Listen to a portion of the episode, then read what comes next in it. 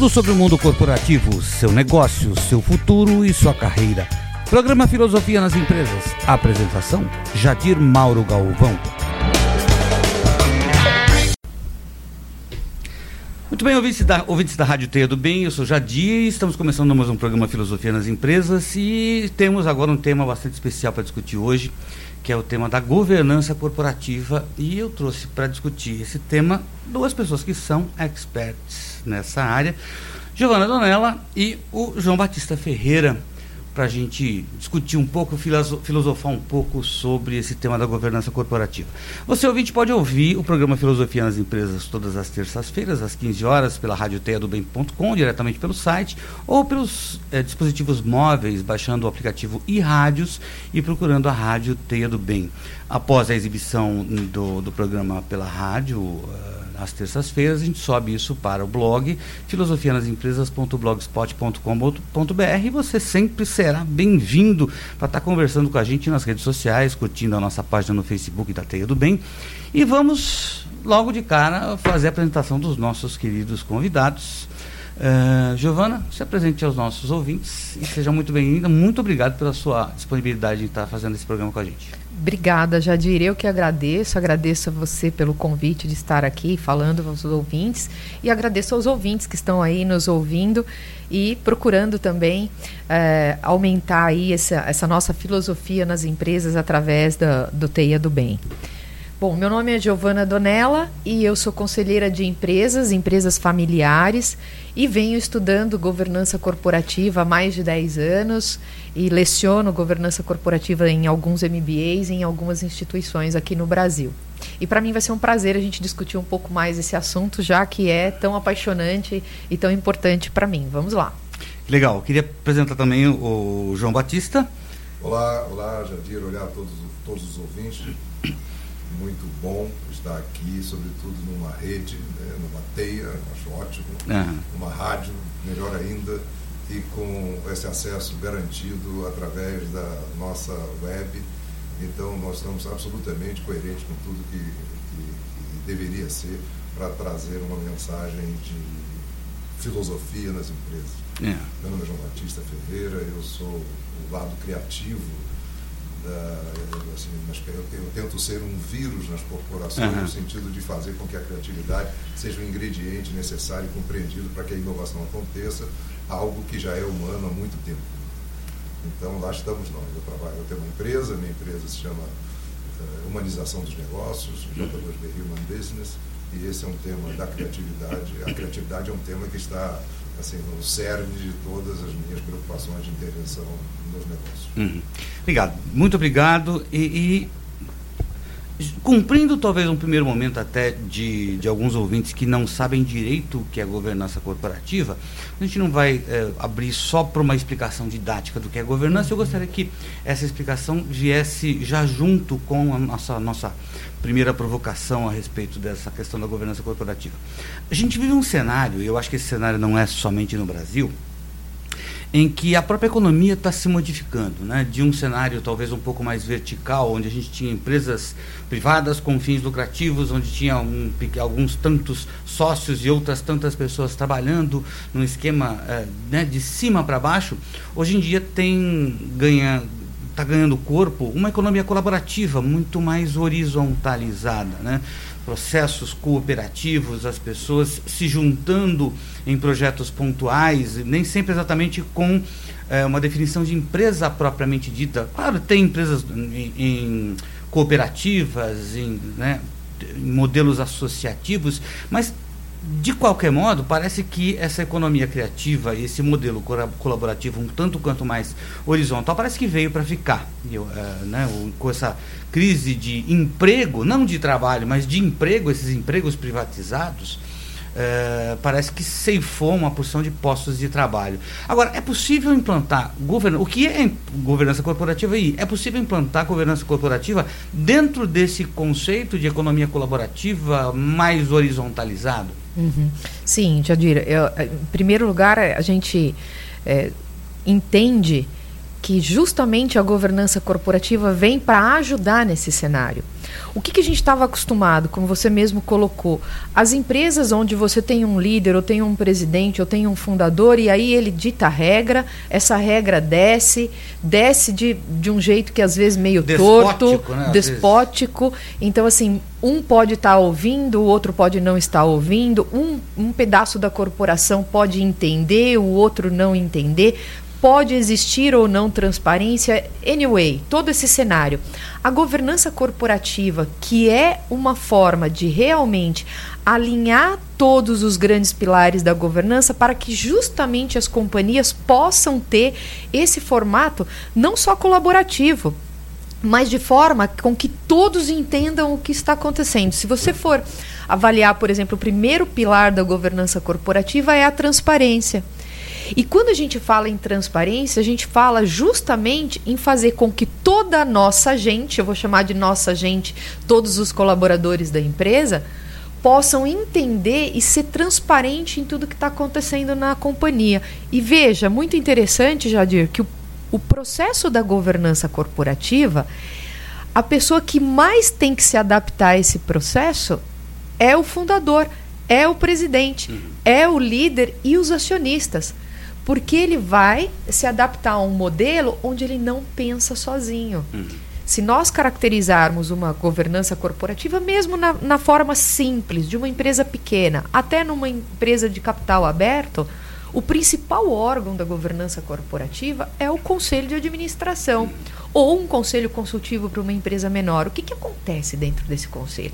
Acontece que justamente esse presidente, essa pessoa que começou a empresa, que sempre fez do jeito dela, ela vai dividir com outros especialistas o rumo dessa empresa. E ao dividir isso, ele começa a entrar num outro processo, que é o processo da colaboração, é o processo de ouvir sim a opinião de outros, muitas vezes até de um conselheiro externo. E aí sim você pode ter várias visões diferentes, o que faz com que as estratégias sejam feitas não unicamente de uma única forma, de um único caminho, ouvindo-se várias esferas, cada esfera especialista em um segmento, fazendo com que essas estratégias sejam melhores não só para o acionista, mas para todos, ou seja, para toda a empresa. Então, eu acho que a governança corporativa, não acho, tenho certeza, que ela vem justamente para contribuir para todo esse novo cenário. Eu, só antes de de repente passar para o João, queria colocar até um insight que acabou passando aqui na minha cabeça, justamente porque é, na dúvida, e isso me fez formular essa pergunta, né? Na dúvida se seria possível adotar modelo de governança corporativa para essas para esse tipo de economia criativa um pouco mais horizontal, no fundo, no fundo com a sua resposta, eu percebo que parece que uma foi feita para outra. Exato. Né? Exato. Parece que o, a ideia de governança corporativa se adequa talvez até melhor para esse modelo colaborativo, onde você tem que ir trocando, onde você tem que ir gerindo uh, uh, o esforço das pessoas, e, e justamente parece que uh, se encaixa melhor, ou seja, do outro lado, no, no, sistema mais vertical, parece que existe uma certa dificuldade, uma certa resistência na medida em que você vai tirar deste dono despótico uhum, uhum. um tanto de poder. E quem está com poder na mão não quer se ver livre do seu osso, uhum. né? Então parece que realmente foi feito uma para outra. Fiz uma leitura correta disso? Você fez uma, uma, uma, leitura muito interessante, porque é justamente aquilo que eu, quando eu falo em governança corporativa, e por isso sou tão apaixonada, eu sempre digo o seguinte: é muito fácil a gente pegar qualquer processo empresarial e falar que ele é um processo, que ele é, é fixo, que ele é straight, né? que ele é um processo onde é tudo muito fechado e às vezes a gente não abria a nossa mente para olhar esse processo de forma ampliada. O que eu costumo sempre passar, e foi aí a minha grande paixão pela governança, é olhar esse formato que muitas vezes as pessoas olham simplesmente como um processo, mas um processo que contribui. Uhum. Exemplo disso eu vou te dar de alguns clientes meus que eu já ouvi isso várias vezes. Chega o fundador, me contrata para colocar a governança corporativa na empresa dele, e logo depois de dois ou três meses operando, ele vira para mim e fala: Giovana, se eu soubesse que era tão bom, eu teria feito antes. Porque antes, ele tinha a dor de decidir tudo sozinho. Ele tinha a dor de pensar: será que a minha decisão é a melhor para a companhia? Se for errado, a responsabilidade é hum. minha, se for certo, a responsabilidade é minha. Mas você já imaginou o peso nas costas desse fundador? Sim, com certeza. E quando ele tem a governança? Gera uma certa solidão, inclusive. Né? Solidão completa, por isso que a gente diz, né? O uhum. CEO ou o fundador, ele vive numa solidão. Hoje, a gente tem esse formato para contribuir com tudo isso. As grandes empresas brasileiras hoje que se destacam e que realmente têm um equilíbrio entre as três dimensões, a financeira, a social e a ambiental, são empresas que já entenderam que não fazemos nada sozinho e que ter processos, exemplificando isso, é o processo que traz essa união. Não é um processo straight de um por um, é um processo para essa união. Então, isso é a governança corporativa, uhum. né? onde você implanta esses pilares, então todos nós, toda a nossa gente vai trabalhar em cima desses pilares, mas em qualquer forma que se trabalhe dentro da companhia. Isso que é importante. Legal. João, você gostaria de contribuir alguma ah, coisa? Eu, eu quero fazer uma, uma, um comentário. É, pensando que a espécie humana é uma coisa só, né? Nós somos seres humanos aqui no Alasca, na África, uhum. na Patagônia, ou nas Ilhas Fiji.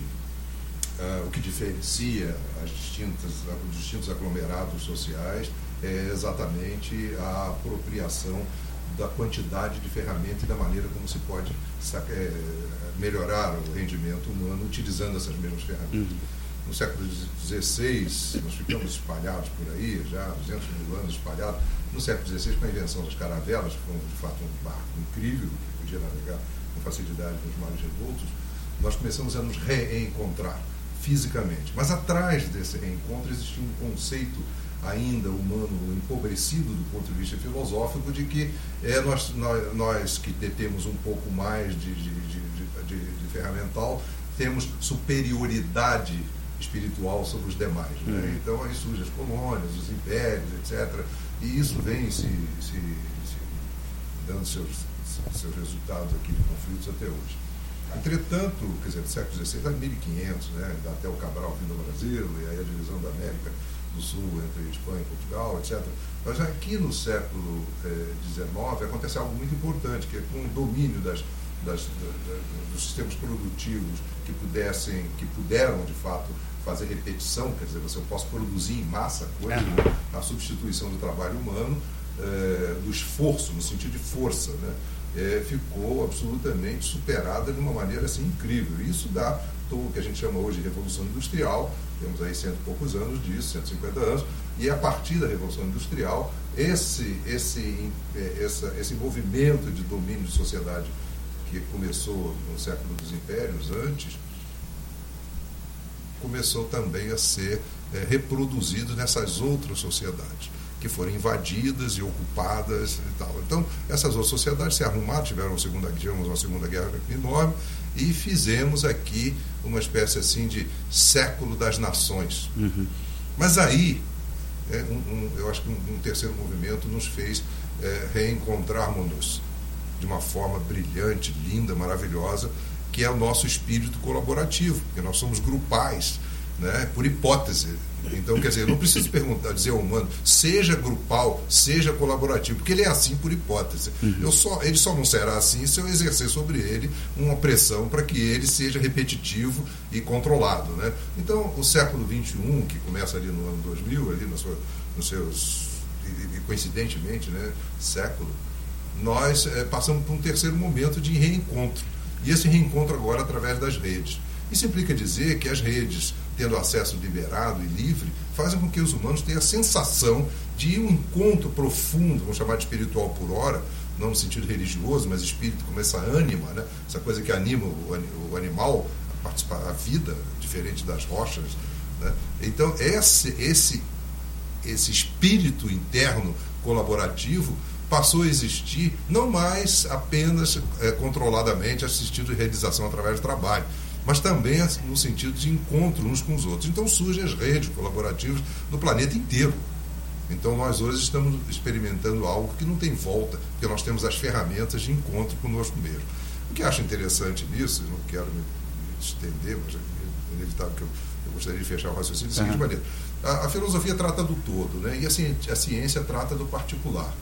É, nós estamos ainda muito influenciados pela administração científica, sim, é isso? Sim. Que vem lá dos tempos de, de Taylor, do tempo de Fayol, e, e, aí com a coisa fordiana, né, repetir, fazendo tudo igual com processo, né, e a administração científica tem quatro, quatro pilares, né, é o planejamento, né, a estratégia de como é que vai ser feito, a, o treinamento dos colaboradores para que ele dê o máximo de rendimento com o mínimo de custo, o controle sobre isso para garantir que isso vai ser executado dessa uhum. forma e a execução propriamente dita. Então aí sim o capital e o seu ismo, né, o capitalismo, então se verifica através da produção em massa.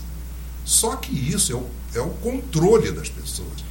É exercer um impedimento que eles sejam outra coisa, senão aquilo para a qual eles estão, entre aspas, programados.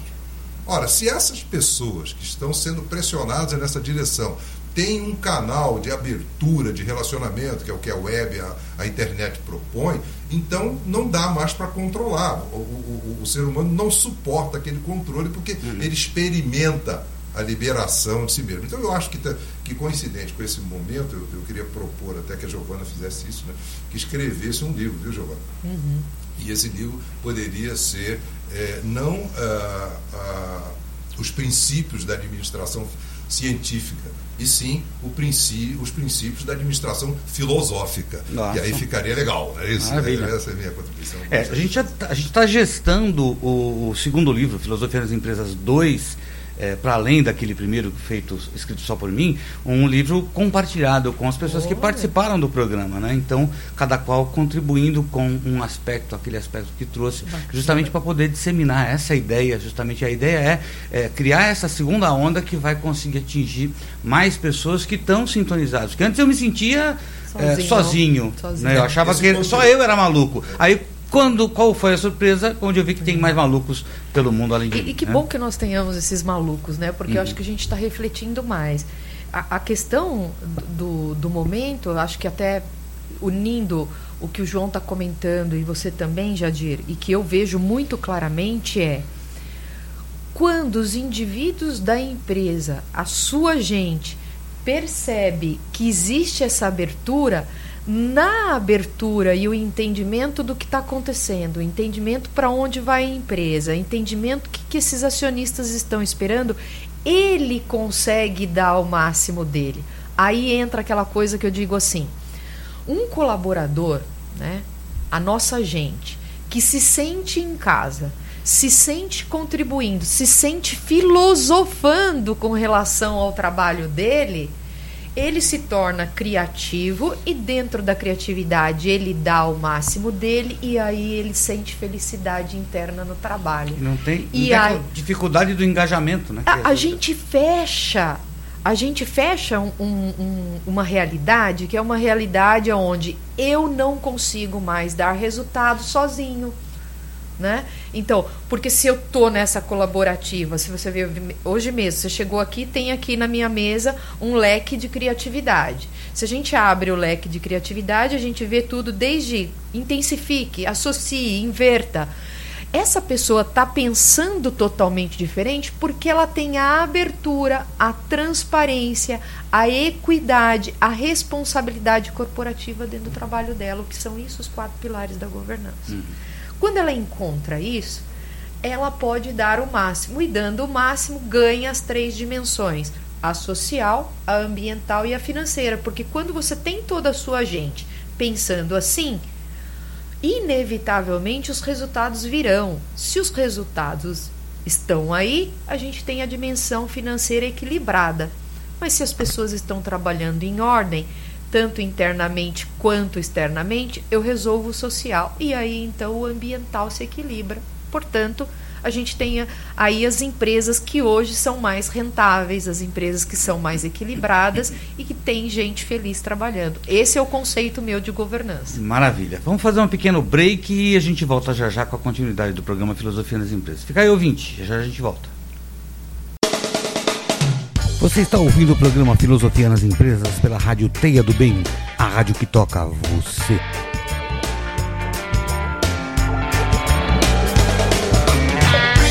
Muito bem, ouvintes da, da Rádio Teia do Bem, estamos novamente aqui no programa Filosofia nas Empresas, falando sobre governança corporativa. Estou falando com o João Batista Ferreira e com a Giovana Donella. E tem uma inquietação que eu tenho a respeito de governança corporativa, é, que é sobre essa mecânica de funcionamento da governança, onde você tem é, mitigadas as responsabilidades. Isso é interessante olhando por um certo aspecto, por quê? Porque eh, rompe com aquela ideia do despotismo que parece voltar né, antes do modelo capitalista, onde você tinha os reis né, uhum, uhum. Né, absolutistas. Contudo, meu receio nesse, nesse modelo mais compartilhado de responsabilidades é o falando num português bastante chulo, onde todo mundo tira cada qual o seu da reta. Uhum. Ou seja, eu é, jogo a minha responsabilidade sempre nas costas do outro, o acionista do conselho, o conselho do, de quem está administrando, quem está administrando nas costas de. Ou seja, cada um vai se isentando de ter. É, ações que sejam efetivamente responsáveis, sobretudo do ponto de vista ambiental, né, uhum. socioambiental. É, corremos esse risco de ter é, nessa responsabilidade compartilhada de as pessoas se esconderem neste todo e não assumirem suas posições? Uhum. Bom, Jadir, eu, a, a forma bem bem rápida de, de, de a gente olhar para tudo isso é justamente o contrário.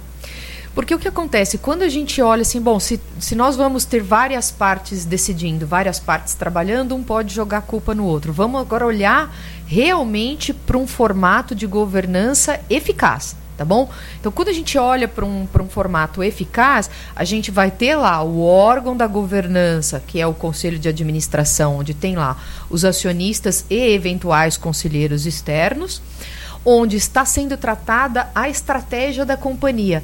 Só que eu sempre dou um exemplo que é como se você olhasse para a palma da sua mão, cinco dedos, ok?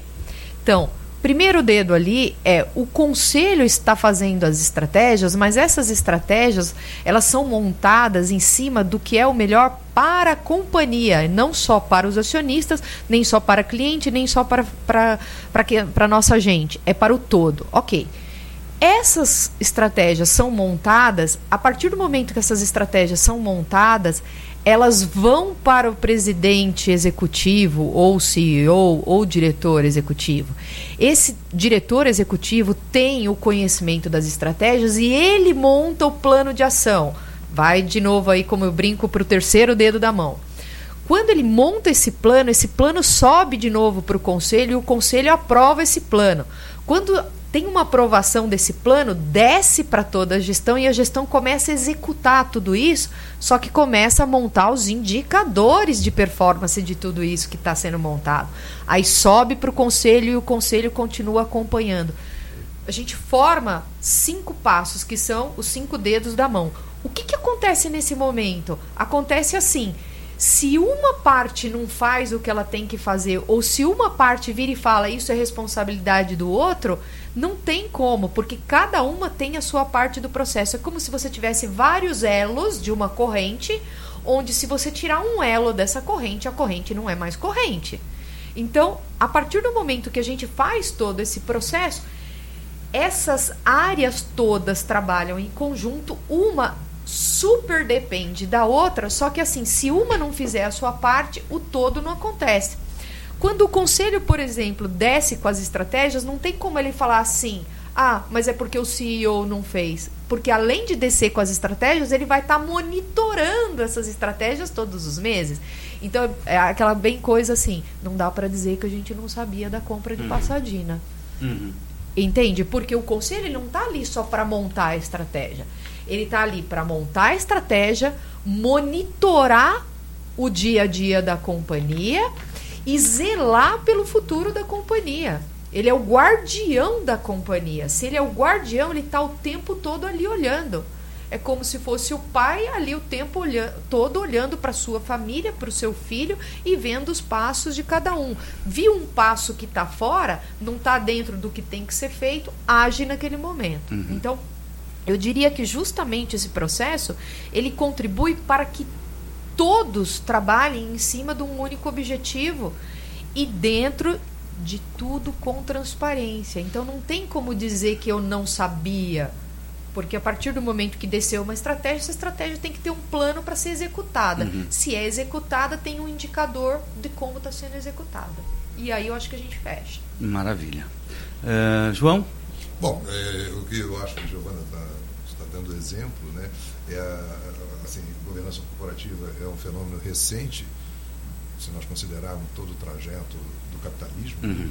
até mesmo das lutas entre o capitalismo e, e, o socialismo, que durante mais de 50 anos aconteceu, né, desde 1917 até 1989, 1991, olha quanto tempo teve esse, esse confronto entre nós, colaborando todos, é, proprietários dos meios de produção, e nós, os capitalistas, donos do capital e da força de trabalho. Então isso acabou com a queda do muro de Berlim da União Soviética e de lá para cá muita coisa de, de desordem é, no sentido executivo, de malefícios para a sociedade apareceu. Então vem aí a, a, a governança corporativa como uma instância cuida da estratégia e que não deixa que a execução seja pura e simplesmente títere. Então, uma empresa amadurecida no século XX, nos estertores do século XX, caminhando para o século XXI, é uma empresa que tem governança. Mas o que eu acho que. É, é por que, que ela acontece? Por que, que essa exigência emerge? Porque, como eu digo, não tem ET aqui, né? todos somos humanos criando nós mesmos. Então, essa coisa emerge justamente para garantir a permanência das empresas, das instituições produtivas, garantir que elas respondam ao seu princípio de propósitos iniciais enriquecido pelo, pelo próprio crescimento, mas antes de mais nada, dá uma demonstração inequívoca de que dentro das próprias empresas já existe uma espécie assim de, de protótipo da economia criativa, né? Ou da, da economia colaborativa. Eu digo criativo e colaborativo porque para mim as duas coisas são, são iguais. Nós somos todos criativos e somos colaborativos. Então eu acho que essa, essa descrição aqui dos cinco os cinco, cinco vertentes que a Giovana falou, foi muito legal. E, mas voltando para a questão da, da, da economia é, colaborativa, é um bom exemplo de dentro das organizações garantir de que haja um alinhamento com a sociedade, que é isso é que a gente assiste quando essas práticas não são realizadas de forma legal, bacana. Uhum. Maravilha. Vamos fazer também agora mais um pequeno intervalo e a gente volta com mais outras provocações já já. Fica aí, ouvinte, já já a gente volta com a continuidade do programa Filosofia nas Empresas. Você está ouvindo o programa Filosofia nas Empresas pela Rádio Teia do Bem, a rádio que toca você.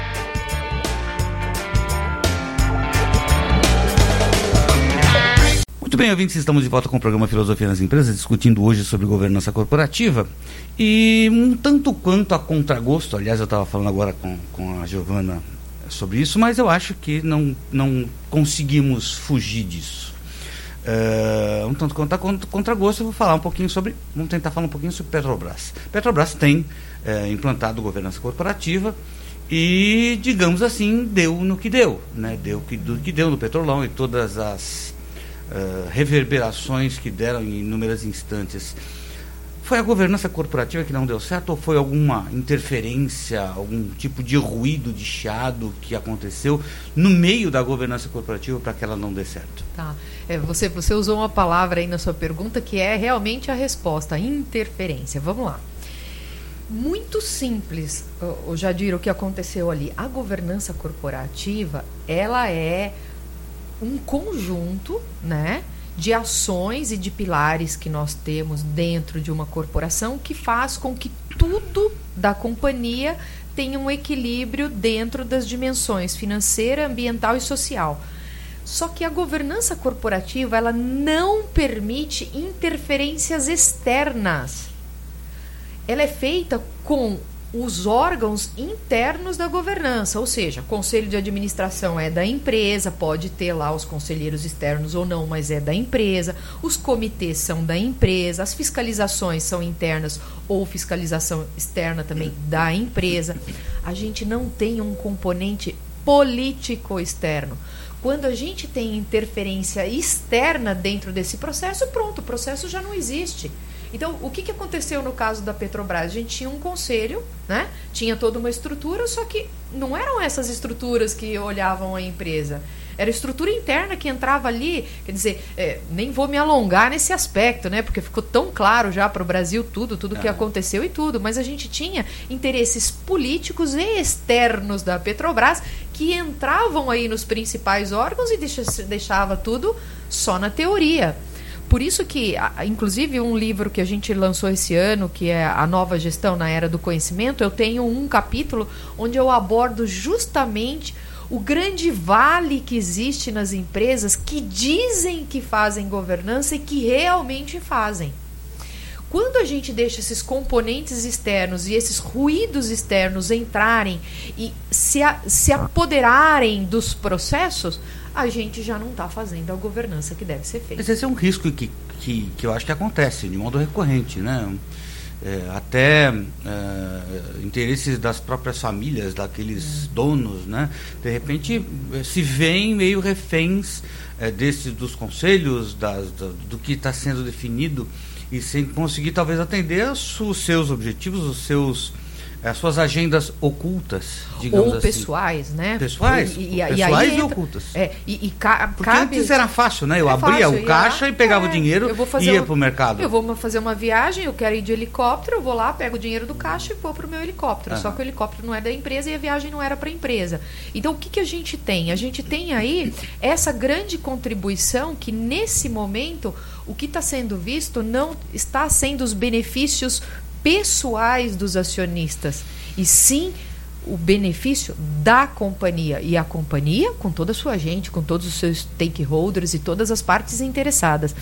E, e, nesses processos e nesses agentes, como eu chamo, nesses agentes da governança, que têm as suas responsabilidades. Tanto que nós temos um, um grande pilar da governança, que é a equidade e a responsabilidade corporativa. O que, que é isso? É que cada um é responsável pelos seus atos e cada órgão desse também, tanto pelo bem quanto pelo mal, viu, Jadir? Então eu tenho que responder tanto por tudo aquilo que nós estamos fazendo de bom, quanto por tudo aquilo que nós estamos fazendo de mal também. Então existe uh, esse, esse processo todo, essa coisa do positivo, de que justamente por ela existir é que a gente pega os gaps. E no nosso caso da Petrobras, por mais que se tenha toda a diretoria de, de, de governança, por, por, mais que se tenha tudo aquilo, assim, é óbvio que teve um momento que teve interferência, interferiu, cai tudo. Uhum. Né? Então, tá esse é o resultado. Maravilha, João. O meu comentário rápido é o seguinte: é, é, não podemos esquecer que a Petrobras é uma empresa pública e, como tal, ela está indissolúvel com a política de desenvolvimento econômico. E se essa política tem um propósito mais amplo, esse propósito mais amplo vai refletir em todas as suas atividades. Né? Qual, é, qual foi a decisão de construir a Abreu? Qual foi a decisão de construir o Compete? Qual foi a decisão de comprar a Passadina? Qual foi a decisão de aumentar o Corpo Tech? Qual foi a decisão de abrir uma, uma, uma filial em, em Singapura? E vai por aí afora. Tudo isso está ligado ao, ao, ao, ao a origem da própria Petrobras lá nos uhum. anos 50, no Getúlio, né? Então, que é ligado com o desenvolvimento econômico. Quando esse desenvolvimento econômico está comprometido com um forte componente de corrupção, então é inevitável que isso se reflita também no destino de uma, uma, uma associação como essa. Evidentemente que eu, eu penso que você está falando sobre o Conselho de Administração da Petrobras, evidentemente que essas interferências externas, na verdade, elas estão refletindo esse propósito maior do desenvolvimento econômico à luz de uma determinada não chamo nem de ideologia, porque se, a, corrupção corrompe o ideológico. Né? Uhum. É, é, um ponto só, talvez nem seja tão central e tão interessante. Se é, a própria Petrobras é, tivesse de fato uma, uma, uma gestão é, séria, profissional, com uma boa governança e coisas do tipo, será que ela já não teria, se não tivesse todo esse comprometimento na política, será que ela já não teria se reinventado, não só como uma empresa de petróleo, mas como uma empresa de energia?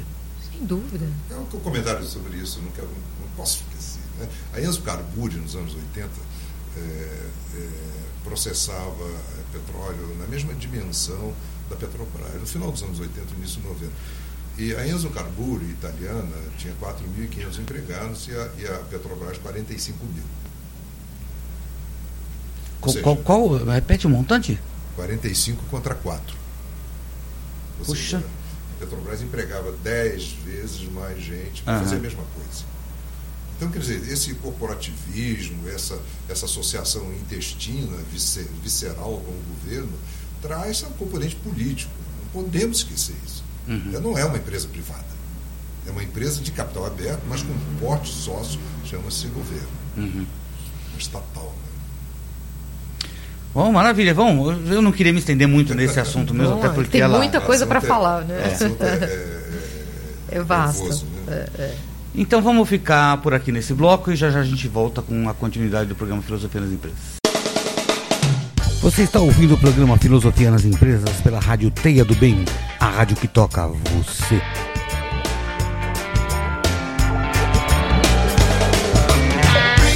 Muito bem, estamos de volta com o programa Filosofia das Empresas. Estamos discutindo nessa ocasião sobre governança corporativa com a Giovana Donella e com o João Batista Ferreira. Uh, e tem um problema que eu vejo um tanto quanto inquietante e é essencialmente filosófico, né? Tá. Porque a governança corporativa foi criada pelas empresas para as empresas, para que elas sejam uh, sustentáveis enquanto negócio, enquanto uma empresa lucrativa que atenda aos dividendos dos seus acionistas e coisas do tipo. Contudo, naquele nosso tripé, que na verdade já se fala em, em outros, em outros pilares da sustentabilidade, para além dos três principais, econômico, social e ambiental, eh, eu diria o seguinte, que eh, se o gestor ou o conselho tiverem de, de recolocar a, a empresa é, de um certo modo que até hoje ela não foi socialmente responsável, até hoje ela não foi ambientalmente responsável, e para que ela possa aderir a esses pilares, ela talvez tenha que se recolocar no âmbito econômico, talvez é, é, não sendo tão vantajosa para os seus acionistas, não gerando tanto dividendo, eu posso fazer com que esse sistema entre em colapso ou tenha que é, é tomar decisões, muitas vezes até contra os próprios acionistas, tornando a empresa menos rentável. Como que seria essa recolocação da empresa no mercado? Tá. Para responder a sua pergunta, Jadir, eu vou, eu vou fazer um, uma preliminar aqui antes, tá? Uh, primeiro que a governança corporativa ela é muito jovem no mundo, né? A gente teve o primeiro livro escrito para o Robert Monks em 1997. O que, que aconteceu ao ser criada toda a governança corporativa? é, não é só unicamente para a empresa, mas para todos os processos empresariais. Porque a gente começou a ver número de, de empresas sendo criadas, números de empresas crescentes, segunda geração, terceira geração, tudo isso acontecendo no mundo, números de faturamento nunca vistos na história. Imagina todo, tudo isso acontecendo no mundo ao mesmo tempo. Foi aí que houve-se uma necessidade de estabelecer processos de governança para que essas empresas começassem a se trabalhar de uma forma diferente para que se seja vista a sustentabilidade e a perenidade.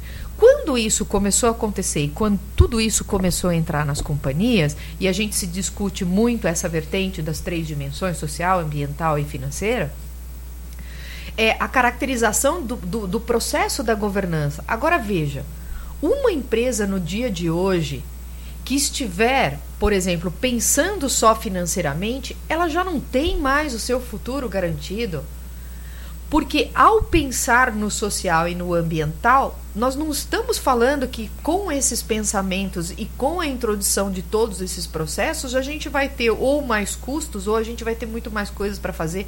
O que a gente está falando é num modo de servir, num modo de operar. Eu posso ser socialmente é, é, bem implementado com pequenas atitudes dentro da companhia fazendo com que toda a minha gente tenha os seus direitos, as suas razões.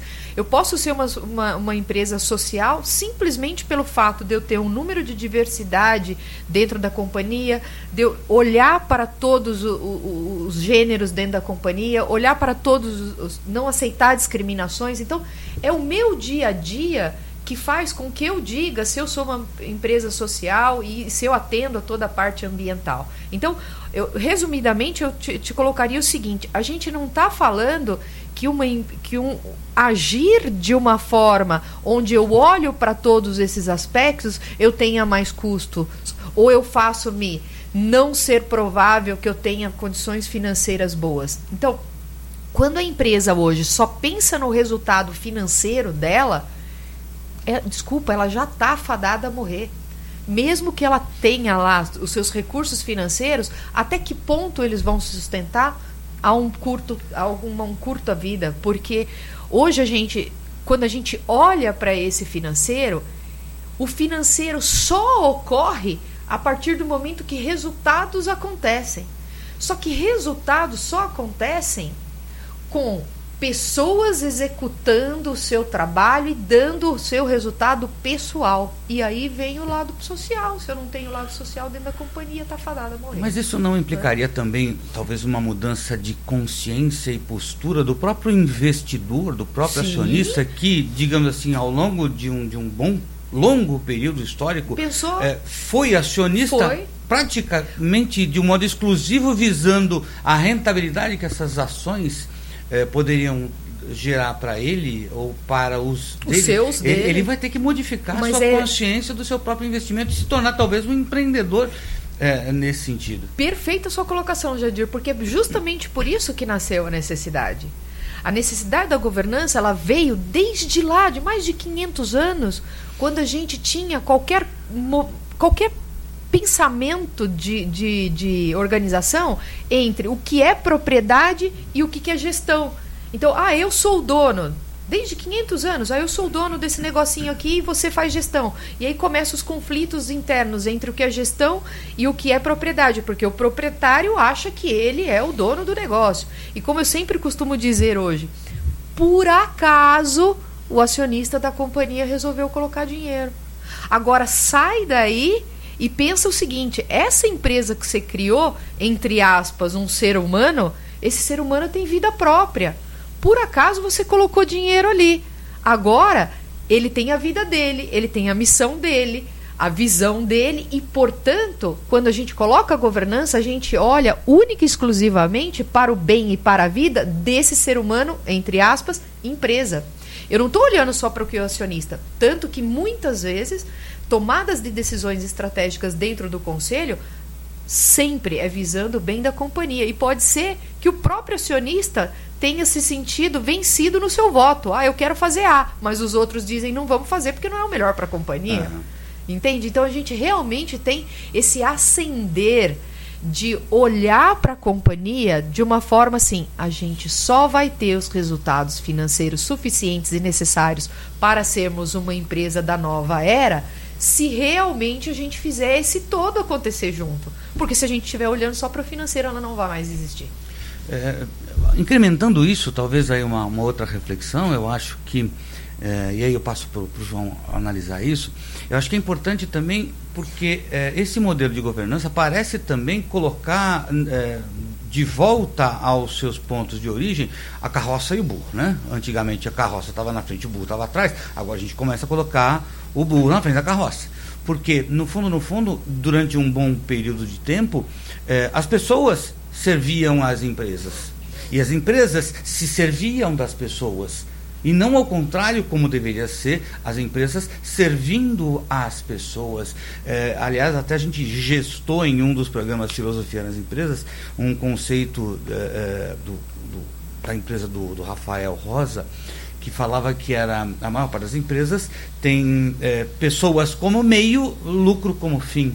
E no fundo, no fundo, eu acho que a gente está resgatando a ideia de lucros como meio, pessoas como fim. Ah. Ou seja, a finalidade é justamente a ideia da razão social. A razão social que identifica uma empresa, ela tem que existir uma razão social ela precisa ter uma razão social de existir. Então parece que está se é, voltando à, à verdade, é. mais do que à realidade, a realidade já é, mas uma realidade ver, genuinamente verdadeira, das empresas servindo à sociedade e não se servindo dela. Né?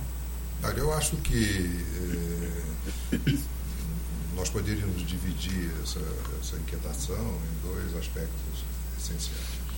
E a essência, não é nem de contingência, ah, vamos fazer isso porque isso é melhor se trata disso. Trata-se de uma, de uma exigência da, da, da, da sociedade humana, entendendo-se sociedade como todo o contexto dos 7, dos 7 bilhões. Não é isso? Bom, o primeiro ponto que eu acho importante que você exaltou é que houve uma mudança de protagonismo. Quer dizer, durante o século, sobretudo no século XX, onde a riqueza o produto bruto mundial cresceu de uma maneira avassaladora, né? O protagonista foi, durante muito tempo, o lucro. E o lucro supostamente venceu o coletivo quando houve a dissidência e o fim da União Soviética. Então, de fato, esse lucro ele é importante no sentido da criação da riqueza, no sentido de que nós podemos monetizar a, a, a, os produtos humanos, as produções humanas. Mas acontece que qualquer produto ele não tem sentido se nós não exaltarmos a que serviço ele resolve, qual o serviço que ele, que ele propõe. O produto nada mais é do que um, um, carregador de serviços. É isso? Então, o que quando a sociedade humana começa a se conectar como um todo, então, é, ela, ela exige. Esse, esse capital não aconteceu por acaso, ele aconteceu por conta da capacidade que nós tivemos de produção em massa. Então, é, esse capitalista primeiro, esse capitalista primário, esse capitalista pré-histórico, já não tem mais lugar numa sociedade coletivizada. Então, o protagonismo foi mudado. Né? O protagonismo agora são as pessoas, a sociedade. Nesse sentido, os sistemas de, de, de, de gestão de produção tem que responder isso. É o que a Giovana prega e faz e, e, e, exige que haja uma, uma visão sustentável das coisas. Do meu lado, eu tenho um modelo de negócio gestor que, que eu chamo de GPS social, onde eu, tenho o tripé não é só a sustentabilidade, talvez a gente tenha agora uma contribuição interessante a dar nesse, nessa discussão, que é o seguinte: assim, o que, é importante para uma empresa? O impacto social que ela causa. Quer dizer, quando ela presta serviço, ela causa um impacto porque ela passa a participar do tecido social. Então tem que ter, o gestor tem que ter consciência de impacto. E as ferramentas de design ajudam a melhorar esse negócio. O segundo ponto é o modelo de negócio. Ora, não é muito mais fácil nós olharmos uma empresa do ponto de vista da sustentabilidade? Né? Como é que ela como é que ela é, é, é, sustentável do ponto de vista financeiro e econômico, como é que ela é sustentável do ponto de vista social, como é que ela administra esse impacto e como é que ela é sustentável do ponto de vista ambiental, porque finalmente nós já estamos, já destruímos muito, né? Se continuar sim, destruindo sim, vai ficar muito ruim. E por último, não menos importante, é a ação executiva, né? os executores que vão executar esse propósito social lindo, maravilhoso, que foi incrível entender o impacto e como é que essa sociedade, como é essa empresa essa sociedade, né? A empresa é feita de pessoas, né? É um micro, é um micro coletivo falando do coletivo como um todo. Então, esse, essa entidade social, que é uma pessoa jurídica, né? Tem até uma metáfora de pessoa, não é uma pessoa exatamente, mas é um grupo de pessoas. Então, é assim, como é que é a execução? Como é que é a ação executiva? Ora, a ação executiva tem que ser feita com engajamento. E engajamento é o encontro dos propósitos do indivíduo com os propósitos da empresa. Já não é mais salário e benefício pura e simplesmente. É isso? Eu dou meu força de meu, meu trabalho versus salário e benefício. Esses benefícios isso parece ser até ser um suborno meio institucionalizado, exato, né? Exato, exato. Eu, é, só, eu só, me empenho porque eu tenho um determinado tipo de, de, de, de benefícios. Olha a deformação no Brasil, já de interessante. É assim, vamos falar de plano de saúde? Então eu tenho o plano de saúde versus a, a sustentação é, governo estatal da, da saúde. As pessoas vivem preocupadas de não ter um plano de saúde. Sim, sim. Mas quem dá plano de saúde como benefício são as empresas. Então é como se as empresas já tivessem é, entendido que o melhor desempenho de uma pessoa é quando ela se sente protegida através de um plano de saúde. O que é uma deformação sim. do próprio Estado, né? mas é uma, é uma, é uma, compreensão, e pode ser que é uma compreensão empresarial de que não dá mais para montar um negócio sem benefício para um uhum. plano de saúde. Né? Por exemplo. É, eu, eu corro, vejo até um risco de você, é, em empresas que adotam modelos de criação de valor compartilhado, como a Nestlé, como timidamente ainda a Coca-Cola está entrando, de ela acabar criando, digamos assim, sociedades privadas. Né? De, ou seja, ela dá um tipo de tutela e assistência para determinada população é, que está envolvida né, ao redor dela, stakeholder dessa companhia, e de um certo modo ela vai tutelar estas pessoas e talvez não outras e criar, por assim dizer, é, estados privados, né? o estado da Coca-Cola, o estado da Nestlé, que não vai respeitar fronteiras é, político-geográficas, mas vai ter uma parte do estado no, no, na América do Sul, uma parte na Ásia, uma parte em tal lugar, onde essa, existem essas companhias que estão tutelando essas pessoas. Eu, eu vejo que se corremos o risco de termos, em breve, talvez sociedades privadas. Você sabe né? que é, eu queria fazer um comentário, porque eu participei de cursos de filosofia com Roland Corbusier, uhum. lá nos anos 80, na época do, do, da, da, tutela ditatorial né, do Estado brasileiro. Durou muito tempo, 21 anos, imagina e tal. Quer dizer, nós nos desenvolvemos tutelados. Né? Então, naquela época, tinha uma pergunta assim, nos cursos que eu achava uma beleza, que ele fazia uma pergunta assim, o, João Batista, ou então eu era né, cúmplice dele, né? então ele perguntava assim, por que estamos todos dedicados à vida privada? Com esse sentido de que a organização criava uma comunidade privada uhum. dentro do próprio Estado, né? um Estado dentro do Estado. Né? Ou até não tinha Estado, né? que uhum. a ausência de Estado é uma forma disso, é o caso das favelas, né? não tem uhum. Estado dentro. Né? Então, assim, por que estamos todos dedicados à vida privada? E a inquietação não, não resolvia, né? e ele dizia assim, porque estamos privados da vida pública. Esse, eu acho que é, é, que é um pouco isso que você está dizendo. Quer dizer, como nós estamos privados da vida pública, dizer, então surge um Estado dentro do Estado, que Sim. é uma deformação empresarial do que deveria ser Estado. Quer dizer, se eu tenho aqui a universalidade do atendimento, da saúde, usando isso ainda como exemplo, né? Ué, como que eu poderia competir com isso sendo privado? Uhum. Que valor eu dou? A não ser que, se o atendimento o modelo do governo de proteger constitucionalmente a, a população desse, desse, desses malefícios possíveis que a gente não define ficar doente, né? não decide.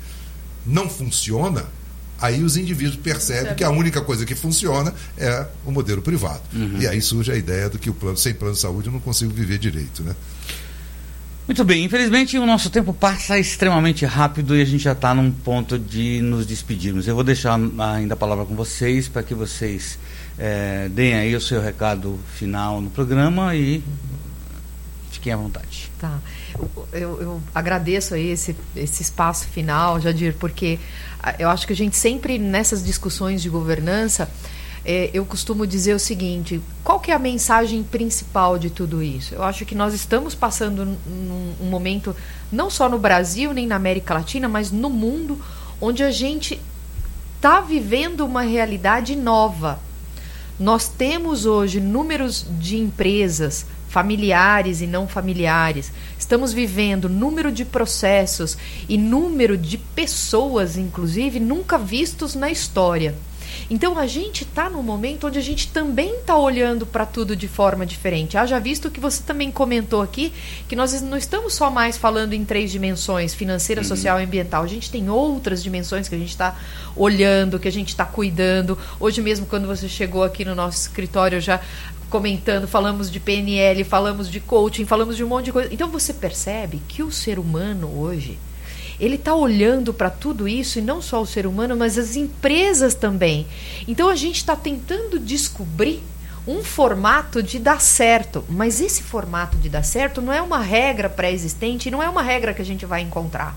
Eu acho que é a soma de um pouco de tudo isso que a gente está falando, mas principalmente a gente entender o seguinte: que tal qual é na natureza, as empresas e as suas organizações devem seguir o mesmo caminho. Se na natureza nós temos uma série de gêneros, nós temos uma série de diversidade, nós temos uma série de cabeças, nós funcionamos sim com criatividade, com processo, com matemático, com filósofo, com antropólogo.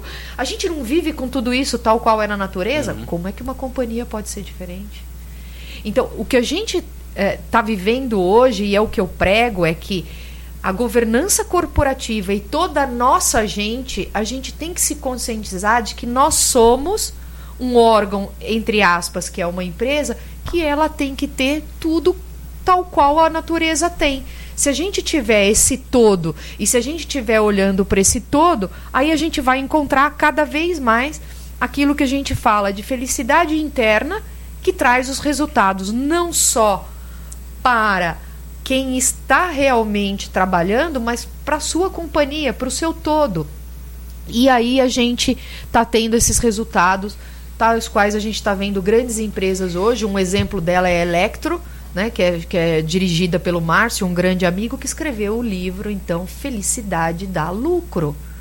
Então, as empresas que mais estão se preocupando com a felicidade interna dos seus colaboradores estão gerando lucro e são, consequentemente, as que têm mais diversidade e que estão englobando todos os aspectos. Então, a minha mensagem final aqui, para resumir, é: a governança corporativa ela só funciona com toda a gente olhando para esses pilares, transparência, equidade, responsabilidade corporativa, accountability, tudo olhando para o todo e que todo mundo esteja engajado, olhando a felicidade não só pessoal, mas como todos os que nos rodeiam. É, Essa é a mensagem co final. Corroborando ainda nisso, né, em um outro âmbito para além do, do, do corporativo, é, pensar menos em PIB e mais em FIB. Né? Sim, né? sim, exatamente isso.